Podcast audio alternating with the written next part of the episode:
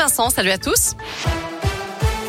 À la une de l'actu, point presse de Jean Castex et Olivier Véran. Dans une heure maintenant, le Premier ministre et le ministre de la Santé vont prendre la parole après un nouveau conseil de défense sanitaire. Il a eu lieu ce matin. Pas de grande annonce à prévoir, d'après plusieurs médias. Il va surtout y avoir le passage au stade 3 du protocole sanitaire dans les écoles primaires. Concrètement, le port du masque va devenir obligatoire en intérieur comme en extérieur. Par ailleurs, les vacances scolaires ne seront pas avancées d'une semaine.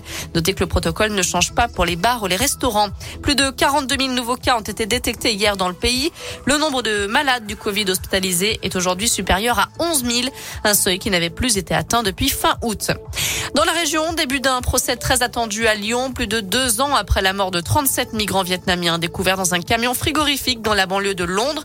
C'était en octobre 2019. Deux des victimes étaient passées par Grenoble pour travailler avec de faux papiers avant de rejoindre l'Angleterre. Une vingtaine de membres de ce réseau de traite d'êtres humains doivent être jugés, principalement des passeurs. Le procès va durer deux semaines.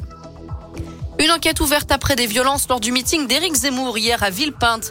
Près de 60 personnes ont été interpellées. Plusieurs militants de SOS Racisme ont été agressés et blessés par des participants.